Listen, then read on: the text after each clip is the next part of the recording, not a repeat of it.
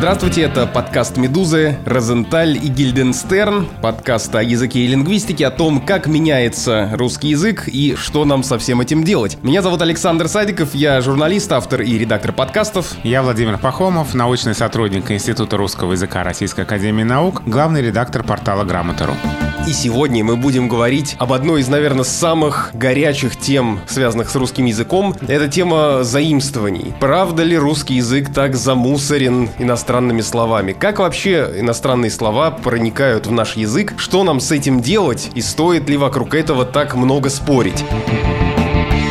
Вначале я бы хотел прояснить саму, скажем так, терминологию, что вообще считать заимствованиями. Заимствованные слова, когда мы говорим об этом, мы обычно имеем в виду слова, пришедшие в русский язык из других языков и, как правило, пришедшие совсем недавно. То, что слово «грамота» или слово «лошадь» пришли в незапамятные времена из других языков, мы не помним, не знаем, и об этих словах мы не спорим. Мы спорим о словах, которые пришли совсем-совсем недавно. Слово «карандаш» никого не удивляет, но слова «хэштег», «нетворкинг», «фейк» или или, может быть, фейк, нас удивляют, кого-то раздражают, и по поводу вот этого всего обычно и происходят самые ожесточенные баталии и дискуссии. Каршеринг, э, дауншифтинг, трендсеттер, буккроссинг и прочее, прочее, прочее. Именно об этих Вот вы с кем сейчас разговариваете? Говорите по-русски, скажут, скажут нам на это наши слушатели. А давайте проясним, что мы говорим о заимствованных словах, но ведь русский язык, обладая богатейшей системой словообразования, от иноязычных корней корней может образовывать свои слова. Поэтому, если есть слово хэштег, и оно заимствованное, то какой-нибудь хэштегнуть уже становится исконно русским. Вот, что такое исконно русские слова? Потому что для кого-то это слова, которые, наверное, были где-то там давно, и вот сейчас русский язык, там, слово макроступы для него должно быть исконно русским, а слово хэштегнуть э, или что-нибудь подобное уже заимствованием. Но это такой термин, который э, подразумевает, что слово образовано с учетом русского словообразования. Да, слово образовано в самом русском языке, поэтому слово «компьютер» не исконно русское, а «компьютерщик», «компьютерный» — это все русские слова. Поэтому и может возникнуть такой парадокс, что, например, слово «грамота» чужеземное по происхождению, а слово «хэштегнуть» исконно русское. Мы здесь, конечно, говорим о самих словах, не о корнях. А корни, конечно, и в том и в другом случае иноязычные. Просто слово «грамота» давно в русском языке, очень-очень давно, и оно для нас родное, свое, ну, для меня особенно. И поэтому мы его, конечно, не воспринимаем как чужое, и когда мы говорим о том, что нам надо обходиться без иноязычных слов, мы такие старые заимствования не имеем в виду. Мы имеем в виду все новое, только-только пришедшее, приходящее в язык прямо сейчас, и, конечно, как все новое, непривычное, вызывающее раздражение. Новые слова, которые появляются в языке, в данный момент, ну, я имею в виду последние годы, чаще всего, наверное, приходят к нам из английского языка, и поэтому некоторые пуристы кричат о том, что зачем мы говорим на английском языке, у нас же есть русский язык, мы должны говорить по-русски. В каких случаях заимствование таких слов оправдано, а в каких случаях действительно можно было бы без них обойтись? Это действительно сложный дискуссионный вопрос, и, наверное, об очень многих словах можно сказать, что они нам не нужны, потому что пришли они к нам вроде бы дублируя уже имеющиеся слова, либо исконно русские, либо более старые заимствования. Ну вот, например, слово каршеринг. Зачем оно нам, если есть слово прокат? Вот можно такие суждения услышать. Но, как правило, иноязычное слово не просто так закрепляется. Оно что-то обозначает точнее, что-то обозначает одним словом, тогда как в русском языке нам понадобится много слов. Понятно, что прокат имеет более широкий смысл. На прокат можно взять э, машину, велосипед, а раньше в прокат брали разные вещи. И детские коляски, и что угодно. А каршеринг Паркинг — это именно взять автомобиль, попользоваться и вернуть на какую-нибудь специальную стоянку. Но вот есть примеры, которые приводит Леонид Петрович Крысин, один из ведущих лингвистов, изучавших и изучающих иноязычные слова. Оно вот, например, слово «полтергейст». Оно вроде бы выражает тот же смысл, что слово «домовой», да, какой-то дух, который в доме поселился, но в то же время не аналогичный, потому что полтергейст — это дух, который проявляет себя определенным образом. Разные стуки, разные летающие предметы и так далее. А домовой может просто жить за печкой. Или, например, слово ремейк — это не то же самое, что переделка, потому что ремейк — это фильм или произведение, которое использует уже известный сюжет, но как-то вот по-новому, с новыми актерами, с новым режиссером, если это фильм, как-то по-новому с этим сюжетом обходится. То есть, как правило, иноязычное слово выражает более узкое понятие, а уже имеющееся слово более широкое. Вот так вот они и сосуществуют. Иноязычное не вытесняет исконно русское или более старое заимствование, а встает в один ряд с ними. А есть ли какие-нибудь самые самые, скажем так, модные заимствования, по которым, например, пользователи пишут вопросы на грамоту.ру или задают еще их где-то вам? Ну, если говорить о совсем модных, совсем недавних заимствованиях, а можно назвать некоторые примеры. Сейчас лингвисты говорят о том, что последние месяцы а, русский язык а, пополняют слова, связанные с какими-то явлениями психологическими, психотравма, защита от нападений. Вот на эту тему слова пополняют русский язык. Это такие слова, как газлайтить, триггер, хейтер и прочее. Говоря о заимствованиях, мы вынуждены, ну, в каком-то смысле напомнить и вообще э, сказать о том, что заимствования начались не вчера. И то, что мы с вами сейчас принимаем за какое-то, может быть, замусоривание русского языка иностранными словами, это не совсем, наверное, правильная постановка вопроса, потому что любой язык, и русский в том числе, на протяжении всего своего развития поглощает, принимает э, и, может быть, потом выкидывает какие-то иностранные слова. Если мы отмотаем посмотрим этот клубок развития русского языка назад, то мы поймем, что, может быть, мода на какие-то заимствования менялась, но сам принцип того, что языки взаимодействуют друг с другом, и одни слова появляются в другом языке или наоборот, это происходит постоянно. Ты знаешь, вот это то, что меня действительно удивляет. Русский язык всегда, во всей эпохе, был максимально открыт для иноязычных слов. Иноязычные слова пачками входили в русский язык. И почему такое противодействие иноязычные слова вызывают сейчас, это удивительно, Наверное, потому что не все хорошо знают историю языка. Можно вспомнить, как в древнерусскую эпоху массово приходили в русский язык слова из греческого языка, из скандинавских языков, из восточных языков. И даже такие, казалось бы, простые слова «лошадь» — это тюркское заимствование. Тетрадь — греческая, ябеда — скандинавская. Дальше пик заимствований Петровская эпоха, слова из голландского, из немецкого, ну из голландского в первую очередь. Все термины мореходства у нас почти из голландского языка. И матросы, и яхта, и чего только нет. 19 век век – время заимствований из французского, и вот рубеж 20-21 веков – время заимствований из английского. Получается, что в истории этот процесс заимствования имеет пики, то есть всплески и затишья, всплески и затишья. И, наверное, когда мы переживаем очередной период затишья, и потом начинается всплеск, вот это нас пугает. Мы забываем, что такие всплески уже были. То есть сейчас у нас всплеск? Я бы сказал, что, может быть, даже он уже и проходит. Потому что 90-е, нулевые, ну и десятые, действительно огромное количество заимствований заимствований из иностранных языков, из английского в первую очередь. Но ощущение, что какой-то вот самый пик, такое сочетание, пик кризиса, да, любимый, некоторыми говорящими по-русски, мы пережили. И сейчас начинается некоторая инвентаризация, что мы потихонечку начинаем разбираться, все, что мы нахватали, нужно или не нужно. Когда мы говорим о том, что русский язык замусорен, а вот при этом отмечаем, что на самом деле заимствования были всегда, и освоение тех или иных слов проходило, и говорим о том, что, допустим, в 19 веке был больше интерес к французскому языку, или в 18 веке во время Петра был больше интерес к там, голландскому языку, сразу на ум приходит э, вот эта история с адмиралом Шишковым, который был вроде как поборником настоящего русского языка, хотя на самом деле и прекрасно владел французским, русским и был знатоком культуры, но почему-то у него была, была такая позиция, которую многие потом высмеивали в известной пародийной фразе на так называемом его шишковском языке «хорошилище идет по гульбищу из позорища на ресталище». Ну, что вот Франт идет по бульвару из театра в цирк. То есть сам Шишков, конечно, такой фразы не писал, но это как бы в его стиле, что он предлагал «давайте все заменим настоящими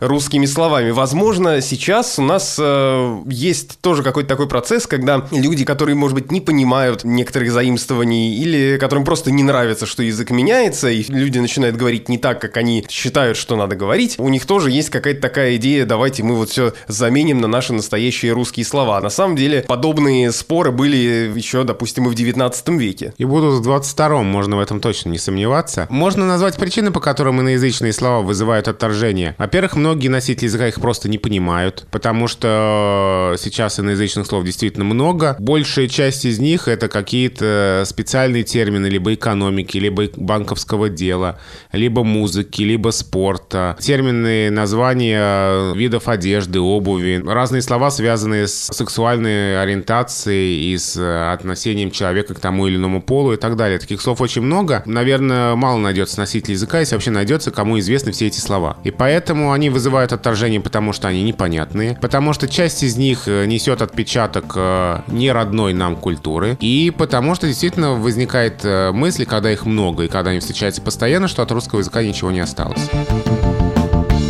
А есть ли какая-то статистика и можно ли хотя бы примерно прикинуть, сколько заимствований в русском языке? Но опять же, сложно считать. И что мы считаем корни или слова уже образованные от иноязычных корней? И какой пласт мы берем? Недавние заимствования или вообще весь лексический состав русского языка? Поэтому цифры могут быть разные. Могут называть 50%, могут называть 70% заимствованных корней или заимствованных слов. Но их очень-очень много. И, конечно, когда мы призываем оградить язык от иноязычных слов, это невыполнимая задача, если мы имеем в виду все слова, которые во все эпохи вошли в русский язык. Когда такие призывы звучат, то, конечно, призывают бороться вот с, именно с последними словами. То есть не использовать трендсеттер, не использовать дауншифтинг, не использовать там э, какой-нибудь паркур, а использовать, э, придумать для этого русские слова. Но такие попытки специального придумывания слов, чтобы заменить иноязычное слово, они в русском языке э, редко удавались и сейчас вряд ли получится. Можно ли сказать, что русский язык заимствует как-то больше, чем другие языки, и в этом наша какая-нибудь слабость? Или это нельзя вообще как-то сравнивать и почитать, что, допустим, английский язык меньше слов заимствует, и поэтому он более чистый, а русский язык больше слов в себя вбирает, и поэтому надо как-то бороться нам с этим? Английский язык э, называют всегда, когда говорят о языках на большой процент состоящий из э, заимствований. В английском языке громадное число заимствований из старофранцузского языка. А старофранцузский язык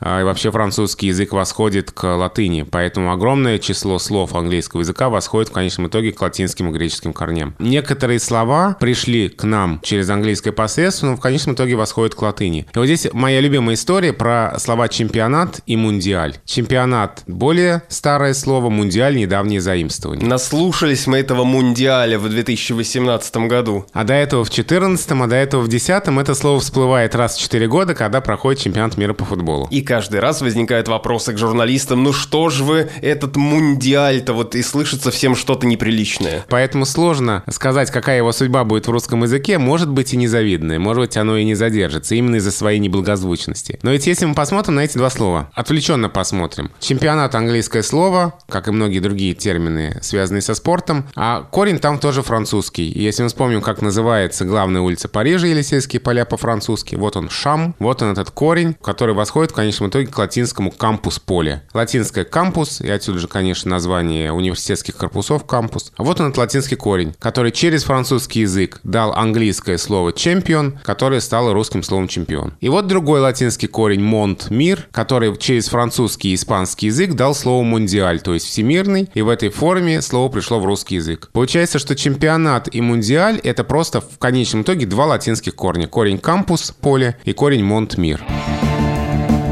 Как быстро иностранные слова осваиваются в языке и как быстро они могут покинуть язык или наоборот э, они вошли уже в словари, стали частью нормы языка? Признаков освоения несколько. Это и облик слова, это и употребление слова, и его какие-то грамматические характеристики. Но вот слово «пальто». Ведь Надевать он... он стал пальто, говорят ему не, не то. то. Да, стал натягивать гамаши. Слово а, гамаши. Что такое гамаши вообще мы уже забыли. Да, и про это тоже можно рассказать интересную историю, потому что слово «гамаши» сейчас к, паль... к пальту вернемся. Слово «гамаши» восходит к названию древнего города на границе трех стран африканских – Алжира, Туниса и Ливии. Там есть город Гадамис, и даже старая его часть входит ныне в список всемирного наследия ЮНЕСКо. И вот кожа из этого города, из которой впоследствии шили то, что превратилось в гамаши, вот э, как раз к этому названию города это слово и восходит. Это вот сейчас была история, а знаете ли вы? А Или мало кто вы? знает, да, мало что... Кто. На самом деле, да. Я когда читал в очередной раз «Человека рассеянного» своему ребенку, я подумал, что он, наверное, не знает, что такое гамаши. После этого я подумал, что я тоже не точно знаю, что такое гамаши, и полез в словари искать историю этого слова. Так вот, пальто. Сколько оно уже в русском языке? Очень давно. С 19 века, наверное. Надо обратиться к словарям, чтобы сказать точно. Может, еще раньше. Корней Чуковский предсказывал, что слово «пальто» в будущем начнет склоняться, настолько оно обрусеет. Но прошло уже столько времени, слово «пальто» мы по-прежнему не склоняем, а варианты там к пальту или пальтом это, конечно же, просторечие. И получается, что в каком-то смысле слово пальто, хотя оно уже давно наше, давно вроде бы родное, до сих пор-то и не очень-то родное, не освоено до конца, не стало склоняться, как, например, слово окно. Поэтому срок освоения у разных слов разный. И какое-нибудь слово компьютер, которое уже безумно давно в русском языке дало производные компьютерный, компьютерщик, компьютеризировать и так далее, вроде бы намного позже, чем пальто пришло, а кажется, что оно освоено лучше стало.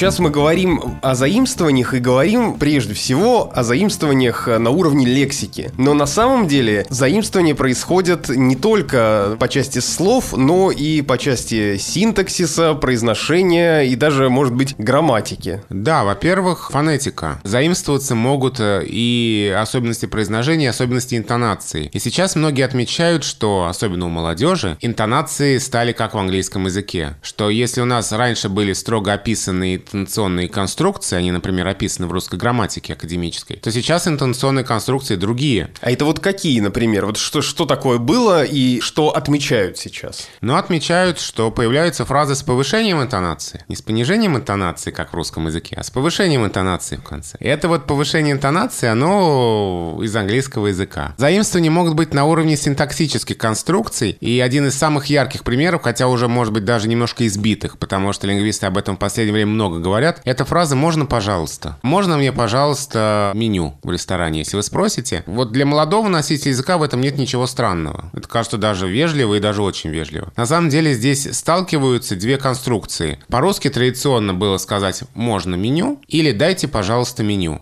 А вот это «можно, пожалуйста» — это калька с английского. Could you please, may I please, когда вот эти две формы. И это то, что представителям, носителям языка старшего поколения обязательно будет резать глаз, и они будут чувствовать здесь неправильность. Вот это синтаксическое заимствование из английского языка. И вот здесь еще, мне кажется, это такое мое предположение, что может быть еще одним таким примером заимствования на уровне построения предложения, тоже, возможно, калька с английского, это когда, продолжая твою тему, можно мне, пожалуйста, еще этих мягких французских булок, а то они скоро закончатся, и в ответ кто-нибудь скажет на это, да, бери эти булки, пока еще не. Ну, типа, пока они еще не закончились. Да, да. Вполне возможно. И это тоже, на первый взгляд, может э, отталкивать. Кто-то из этого сделает неутешительный вывод, что это как-то свидетельствует о порче языка. Но, с другой стороны, ведь русский язык, если эти конструкции подцепил, значит, они как-то ему для чего-то нужны. И здесь, э, возможно, для говорящих по-русски вот это это вроде бы избыточная вежливость «можно, пожалуйста», она, может быть, и не является избыточной. Может быть, здесь э, носителям языка хочется, особенно если это как-то в сфере обслуживания, быть, может быть, более вежливым, чем невежливым. Языки никогда не живут изолированно, а любой язык, который живет изолированно, имеет мало шансов стать э, мировым языком. Русский язык – мировой язык. Русский язык – один из рабочих языков Организации Объединенных Наций. Русский язык – язык международного общения, межнационального общения. И на русском языке говорят много десятков миллионов человек. Вопрос, стал бы он таким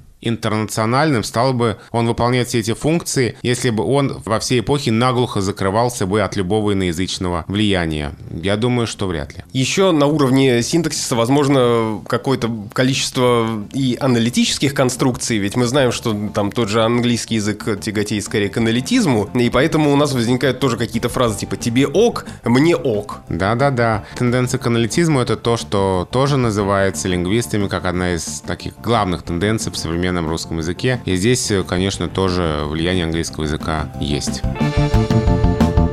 другой стороны, раз мы говорим о том, что русский язык принимает какие-то иностранные слова, но ведь влияние-то обоюдное, и есть примеры того, как другие языки перенимают что-то из русского. Самое банальное, что можно вспомнить, это балалайка, матрешка, которые в английском языке так и звучат, как балалайка и матрешка. Ну, просто со своим английским произношением они это произносят. Но здесь нужно высказать такую мысль, возможно, она будет немножко горькой. Для того, чтобы русское слово вошло в другие языки, для того, чтобы русские слова массово входили переводили в другие языки, в европейские языки. Для этого должны быть соответствующие условия. Мы должны что-то изобрести, мы должны что-то такое сделать, что будет названо русским словом. Ну, как, например, когда мы запустили спутник, и слово «спутник» вошло именно в такой форме в европейские языки. Поэтому здесь уже разговор выходит за рамки разговора о языке, и причины здесь уже внеязыковые. Но интересно, что русские слова чаще идут не на запад, а на восток. Мы берем больше запада, мы отдаем больше востоку. И во многих языках Республик Средней Азии, например, во многих языках народов, э, живущих на территории России, есть очень много заимствований из русского. А заимствований в западноевропейские языки их не так много, но они тоже есть. Несколько лет назад была новость о слове «малосоль», которое вошло в словарь французского языка. А если посмотреть на карту Европы, то можно найти очень много названий, в основе которых славянские корни, например, финский город Турку, от откуда уходят паромы в Стокгольм, например. Это русский корень, корень торг, там торговали. А значит ли это, что разговор в таком ключе о русском языке превращается в разговор об обществе и о политике, и о влиянии России на мировой арене, и что если бы мы играли какую-то более значимую роль, то больше наших слов ушли бы в другие языки, и мы бы могли этим гордиться и этим американцам там что-нибудь показать. Но если бы iPhone изобрели мы и назвали бы его каким-нибудь русским словом, то во все языки мира вошло бы не слово iPhone, а вошло бы наше слово. Споры об иноязычных словах всегда несут на себе налет политики. Если вспомнить нашу недавнюю историю, ну как недавнюю, за последние полвека, когда в 40-е 50-е годы была борьба с безродными космополитами, то, соответственно, была борьба и с иноязычными словами. Была масса статей, в том числе совершенно непрофессиональных, чудовищно невежественных, о том, что все термины науки, все термины техники надо называть русскими словами, и пора положить конец этому низкопоклонству перед Западом и использованию иноязычных слов, когда для всего есть прекрасные русские слова. Потом, во времена оттепели, когда Советский Союз стал налаживать нормальные отношения с другими странами, торговые контакты, культурные контакты, а отношение к иноязычным словам стало более терпимым и больше заимствований стало в русском языке. Потом, в 60-е, 70-е годы, даже несмотря на то, что уже, в общем-то, начался период застоя, все равно заимствований меньше не стало.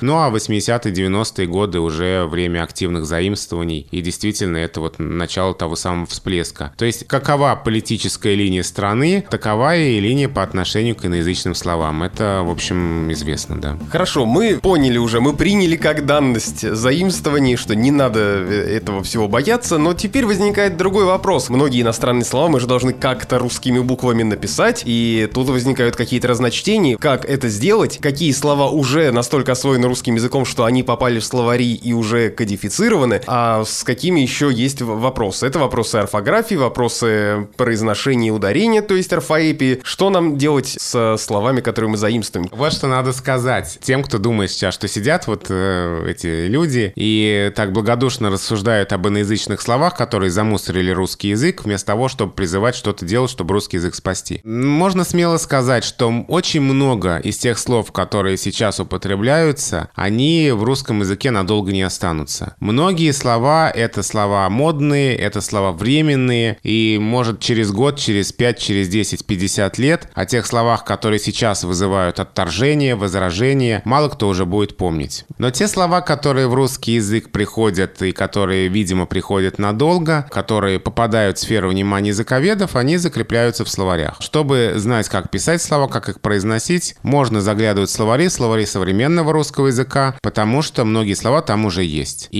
если мы говорим о слове хэштег, уикенд, флешмоб, о слове интернет, конечно же, о названии социальной сети Twitter, то все эти слова есть в русском орфографическом словаре Российской Академии Наук. Некоторые слова, и даже многие слова попадут в специально издаваемые словари новейших слов, например, словарь новейших иностранных слов Шагаловой, там будут и трансеттеры, дауншифтинг, но их пока еще не будет в академических словарях, потому что, может быть, они не задержатся надолго в языке, и их нет смысла торопиться включать в словарь. Можем сказать, например, что слово хэштег пишется слитно и с двумя буквами «е». Хэштег. Мы можем сказать о том, что произношение иноязычных слов обладает следующей закономерностью. Сначала согласный может произноситься твердо, потом со временем слово языком осваивается, и уже произношение становится мягким. Ну, хрестоматийные избитые примеры. Музей стал музеем, пионер стал пионером, ну и из менее избитых примеров стратегия стала стратегией, термин стал термином, а в каких-то словах твердое произношение остается. А, и тоже здесь всячески все индивидуально, каждый раз надо словарь смотреть. И только с сексом все наоборот. Еще из таких э, модных и популярных заимствований, ну, по крайней мере, то слово или то выражение, которое появляется сейчас довольно часто и в прессе в том числе, и у всех на слуху, это out или coming out. Некоторые эту Г прям как-то особенно подчеркивают, а некоторые приверженцы определенной позиции говорят, что никакого Г там не должно быть. Вот что нам делать с этим словом? Как его э, писать? И вообще, можно ли его как-то заменить на какое-то наше русское слово? Одним словом не заменишь. Давай пофантазируем, что такое coming out. Публичное заявление о принадлежности. Мы еще не сказали к, чем, к чему-нибудь. Это публичное да. самоопределение. Мы еще не сказали к чему, а уже вон вон сколько слов. А тут одно, хоть и сложное. Каминг-аут есть, наверное, смысл произносить со звонким «г», потому что перед гласным сильная позиция и нет оснований для оглушения. А что касается написания, там же есть достаточно хорошая аналогия. Есть э, давно заимствованное слово «тайм-аут», которое пишется через дефис, и по аналогии с ним каминг-аут тоже, вероятно, должно было бы писаться через дефис. И в практике письма именно так и пишется. Слитного написания я не видел. Слитно пишутся более короткие слова, типа chill out, blackout, lockout, но их как раз-таки не хочется разбивать дефисом, потому что будут коротенькие группы из трех букв. А в каминг-ауте э, это слово длинное, здесь такой проблемы нет. Кстати, а почему до сих пор нет никакого заимствованного одного слова для обозначения средства для мытья посуды? Это же сколько слов? Хороший вопрос. А есть ли такое слово в каком-нибудь другом языке? Можно попробовать его придумывать. С другой стороны, если его нет, может быть, оно нам и не очень нужно. Пока начнешь говорить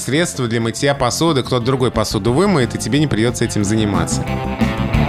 Это был подкаст «Медузы», «Розенталь» и «Гильденстерн», подкаст о русском языке. Меня зовут Александр Садиков, я журналист-подкастер, вот еще одно заимствованное слово, радиоведущий и... И журналист заимствованный, и радио Что ж такое? Кошмар. Да, и... э, Кошмар нау... тоже заимствованный. Научный сотрудник Института русского языка Российской Академии Наук, главный редактор портала Грамота.ру Владимир Пахомов. Подписывайтесь, ставьте лайки, оставляйте комментарии и пишите на почту подкаст собака meduza.io.